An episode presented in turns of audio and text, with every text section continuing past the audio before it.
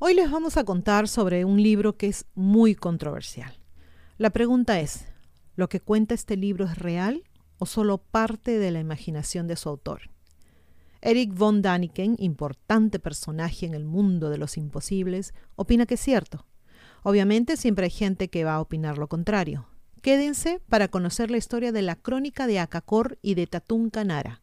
Este video lo vamos a, a sacar en dos partes debido a lo extenso que es. Al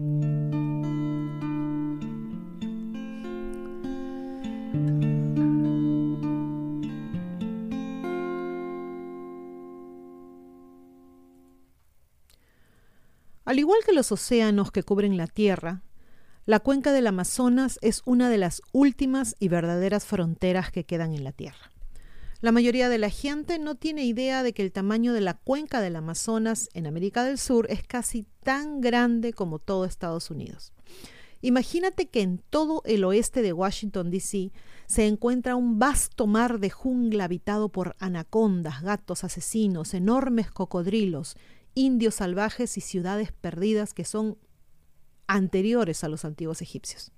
Así de grande es realmente la cuenca del Amazonas. Las zonas menos conocidas e inexploradas de esa gran cuenca se ubican en los límites de Bolivia, Perú, Ecuador, Colombia, Venezuela y las Guayanas.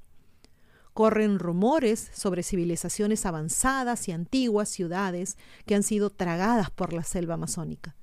También están los antiguos cuentos de la ciudad perdida de Zeta de Percy Fosse, del video que ya compartimos con ustedes, del Dorado, Paititi y más.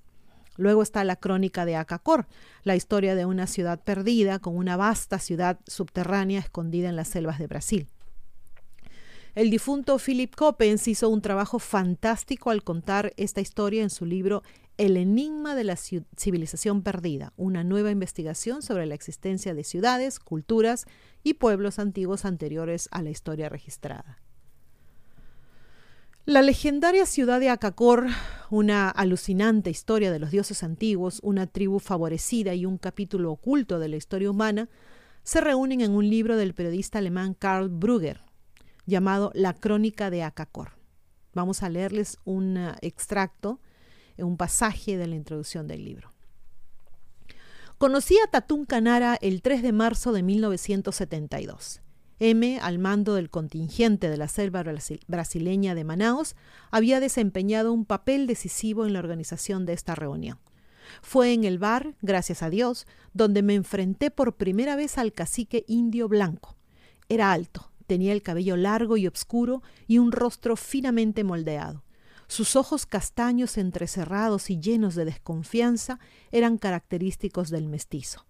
Tatún Canara vestía un traje tropical descolorido regalo de los oficiales, según me explico más tarde.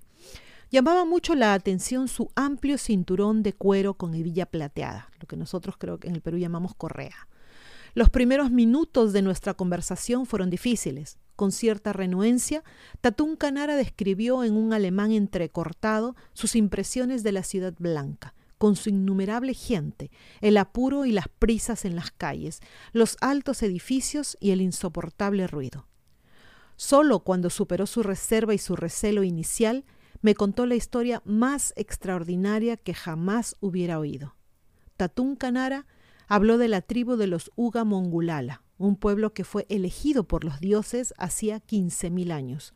Describió dos grandes catástrofes que habían devastado la tierra y habló del soberano Yasa o Lhasa, hijo de los dioses, que gobernó el continente sudamericano y de su relación con los egipcios, el, gran, el origen de los incas, la llegada de los godos y una alianza de los indios con dos mil soldados alemanes.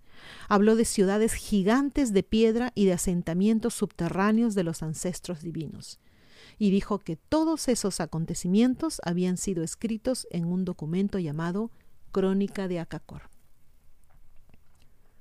Nara también le dijo a Brugger que sus antiguos antepasados fueron elegidos por los dioses para un trabajo muy divino.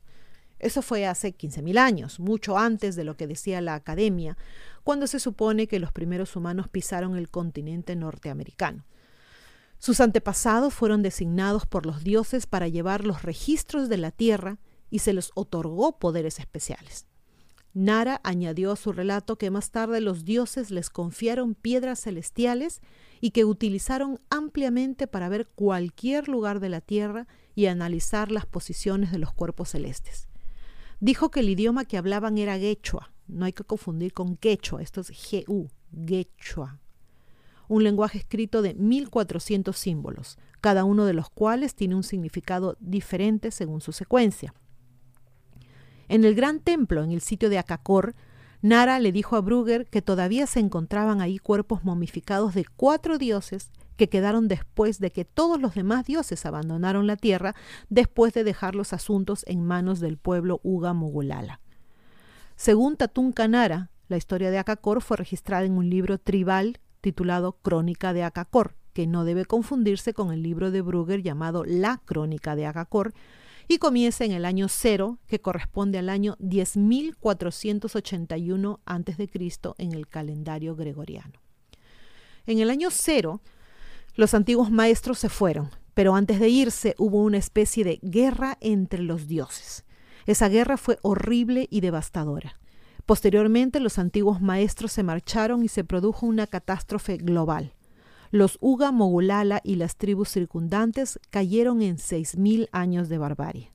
En el año 13, o en el 10.468 a.C., se alteró el curso de los ríos y cambió la elevación de las montañas y la fuerza del sol. ¿Podría ser esto una explicación de un, un cambio polar con cantidades masivas de ceniza volcánica en el cielo? Durante ese tiempo, cuenta, se inundaron continentes. Las aguas del gran lago, se pregunta si es cerca de Tiahuanaco, regresaron a los océanos. El gran río Amazonas fue interrumpido por una nueva cadena montañosa y ahora fluía rápidamente hacia el este y en el Océano Atlántico. En sus orillas crecían bosques enormes. Un calor húmedo se extendía por las regiones del este. En el oeste, donde se habían levantado montañas gigantes, la gente se congelaba en el frío glacial de las grandes altitudes. Todo esto sería reconocido como la primera gran catástrofe. Después de esa primera gran catástrofe, el imperio quedó en ruinas. Muchos de los pasajes que unían las fronteras del imperio quedaron bloqueados. La luz misteriosa que iluminaba las viviendas subterráneas se apagó. Las 26 ciudades fueron destruidas por una tremenda inundación y los recintos sagrados de los templos de Salacere, Tiahuanaco y Manoa yacían en ruinas, destruidos por la terrible furia de los dioses.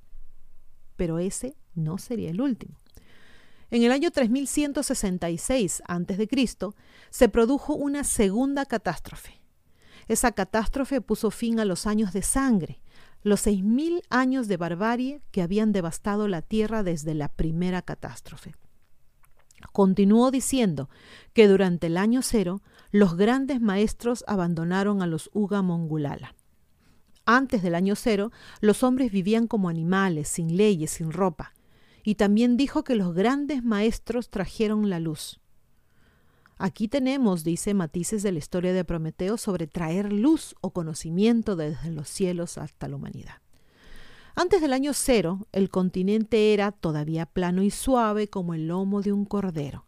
El gran río Amazonas todavía fluía a ambos lados. Entonces se pregunta, ¿cualquiera de los dos lados?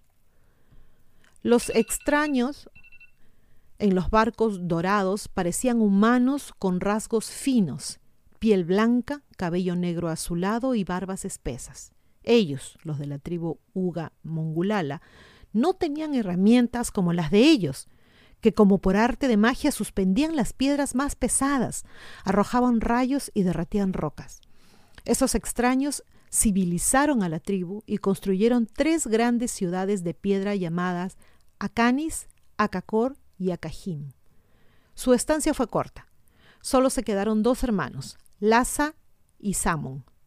Lhasa se quedó con los Ugamongulala y Samon voló hacia el este.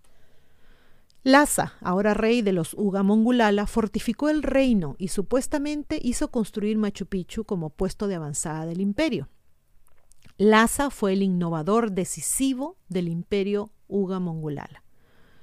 La ciudad de Acacor fue construida a lo largo del río Purus, en un valle de montañas entre Brasil y el Perú. Las ubicaciones probables son las provincias de Madre de Dios en el Perú y la provincia de Acre en Brasil. Toda la ciudad está rodeada por un alto muro de piedra con 13 puertas. Las puertas son tan estrechas que dan acceso solo a una persona a la vez y la llanura en el este está custodiada por torres de vigilancia de piedra donde los guerreros elegidos siempre están a la búsqueda de enemigos. Acacor está dispuesta en rectángulos. Dos calles principales que se cruzan dividen la ciudad en cuatro partes correspondientes a los cuatro puntos universales de nuestros dioses. El templo Sol y una puerta de piedra se encuentran en una amplia plaza en el centro. El templo mira hacia el este, hacia el sol naciente y está decorado con imágenes simbólicas de nuestros antiguos maestros. Tatunka describió la ciudad con gran detalle, templos de piedras artísticamente talladas, espejos dorados, figuras de piedra de tamaño natural que flanquean la entrada al templo, las paredes interiores perdón, del templo cubiertas con relieve y hay un cofre de piedra hundido en la pared frontal del templo donde se encuentran las primeras leyes escritas de sus antiguos maestros. Dijo que había otras 26 ciudades de piedra alrededor de Acacor, siendo las más grandes Umbaya y Paititi en Bolivia, Emin, cerca del curso inferior del gran río Amazonas, y Cadira en las montañas de Venezuela. Todas esas ciudades fueron completamente destruidas en la primera gran catástrofe, 13 años antes de la partida de los dioses. Los antiguos padres también erigieron tres complejos de templos sagrados. Salacere, en el curso superior del río Grande, Tiahuanaco en el Gran Lago y Manoa en el Altiplano del Sur. Se erigió una pirámide gigante en el centro de esos complejos de templos sagrados y una amplia escalera conducía a la plataforma donde se llevaban a cabo las ceremonias. Curiosamente, Tiahuanaco es el único lugar con nombre que se conoce hoy en día y de hecho tiene una pirámide ubicada en su centro. Tatún Canara dijo que solo había visto con sus propios ojos Salacere, que se encuentra a ocho días de viaje de Manaos en un afluente del Gran Río. Sus palacios y templos ahora han quedado completamente cubiertos por la jungla de liana. Solo la cima de la gran pirámide se eleva por encima del dosel del bosque. Según Tatunca, también existen ciudades subterráneas dentro de las montañas que llamamos los Andes. Los túneles unen el Bajo Acacor con las ciudades subterráneas. Esos túneles son lo suficientemente grandes como para dar cabida a cinco hombres caminando erguidos y son tan extensos que se necesitan muchos días para llegar a una de las otras ciudades. Tatunka dijo que esas ciudades subterráneas estaban iluminadas artificialmente por pozos verticales que ascendían hacia la superficie donde, un enorme espejo plateado dispersaba la luz por toda la ciudad. Esos túneles y ciudades subterráneas fueron construidos por los antiguos maestros. De la memoria de Tatún Canara, citando la crónica escrita de Acacor, dice, Y los dioses gobernaban desde Acacor, gobernaban sobre los hombres y sobre la tierra. Tenían barcos más rápidos que el vuelo de los pájaros, barcos que llegaban a su meta sin velas ni remos, y tanto de noche como de día. Tenían piedras mágicas para mirar a distancia, para que pudieran ver ciudades, ríos, colinas y lagos. Todo lo que sucedía en la tierra o en el cielo se reflejaba en las piedras. Pero las viviendas subterráneas eran las más maravillosas de todas, y los dioses se las entregaron a sus siervos elegidos como su último regalo, porque los antiguos maestros son de la misma sangre y tienen el mismo Padre. Durante los 300 años de su gobierno sentó las bases de un imperio poderoso. Luego regresó a los dioses, convocó a los ancianos del pueblo y a los sumos sacerdotes y aprobó sus leyes. Ordenó al pueblo vivir según el legado de los dioses para siempre y obedecer sus órdenes. Después de establecer ese poderoso imperio, ascendió a la montaña de la luna que se cierne sobre Machu Picchu y en su disco volador se alejó para siempre de los humanos. Entonces, ¿qué pasó con Samon? Tatún Canara explicó que el imperio de Samon era un reflejo de Acacor, ubicado junto a un caudaloso río que se cree sea el Amazonas.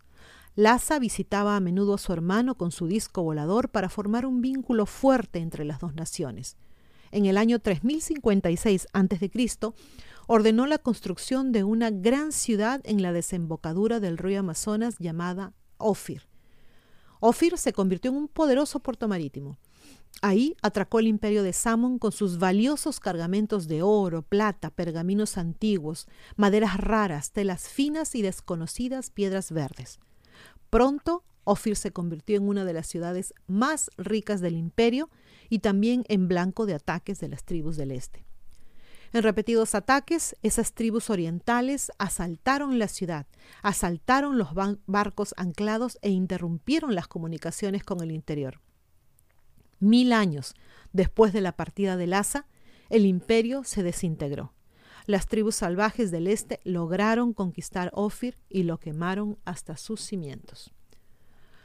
Posteriormente, los Oga Mongulala cedieron las provincias costeras, las atlánticas en el este y se retiraron al interior del país y se cortó la conexión con el imperio de Samon.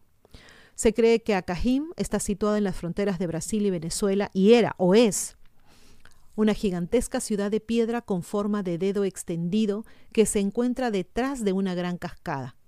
Ha permanecido en ruinas durante 400 años, aunque estuvo en estrecha alianza con Acacor durante miles de años. Cuando los blancos bárbaros comenzaron a avanzar hacia su territorio, los antiguos residentes de Acajim buscaron refugio bajo tierra. Aparentemente Acajim y Acacor estaban o están unidos entre sí a través de un pasaje subterráneo. Tatún Canara continúa diciendo que alrededor del año 2470 a.C., el fundador inca de la leyenda, Viracocha, un Uga Mongulala que aparentemente había sido desterrado de la tribu por violar alguna ley, fundó la dinastía inca y construyó el Cusco. El imperio inca se convertiría más tarde en una nación hermana de los Uga Mongulala. Durante el año 57 después de Cristo, unos desconocidos blancos y barbudos que navegaban en largos barcos con un feroz dragón en la proa remontaron el río Amazonas. Se llamaban a sí mismos godos y se aliaron con el pueblo de Acacor. Sus veleros constaban de armaduras de hierro, de velas negras, de cabezas de dragones de colores y podían transportar hasta 60 hombres pero la tribu germánica de los ostrogodos, una raza guerrera que conquistó Italia en 60 años, fue derrotada por el general romano oriental Narses en la batalla del Vesubio en el año 522 después de Cristo, y el último sobreviviente de esa tribu desapareció sin dejar rastro. Los lingüistas afirman haber encontrado rastros de su lengua en el sur de Francia y en España, pero no hay pruebas definitivas de dónde emigraron. Entonces, según la crónica de Acacor, los ostrogodos hicieron una alianza con audaces marineros del norte y terminaron en América del Sur. La posterior unión de los godos y los Ugamongulala fortaleció nuevamente a. Los godos construyeron nuevas defensas y mostraron a los Ugamongulala cómo fabricar hierro y armadura. Finalmente, los blancos bárbaros invadieron América del Sur y conquistaron a los incas. Cinco años más tarde, los Uga Mongulala se retiraron a los rincones interiores de Acacor y, según Tatuncanara, partieron de Machu Picchu y ordenaron el abandono y destrucción de sus ciudades fronterizas.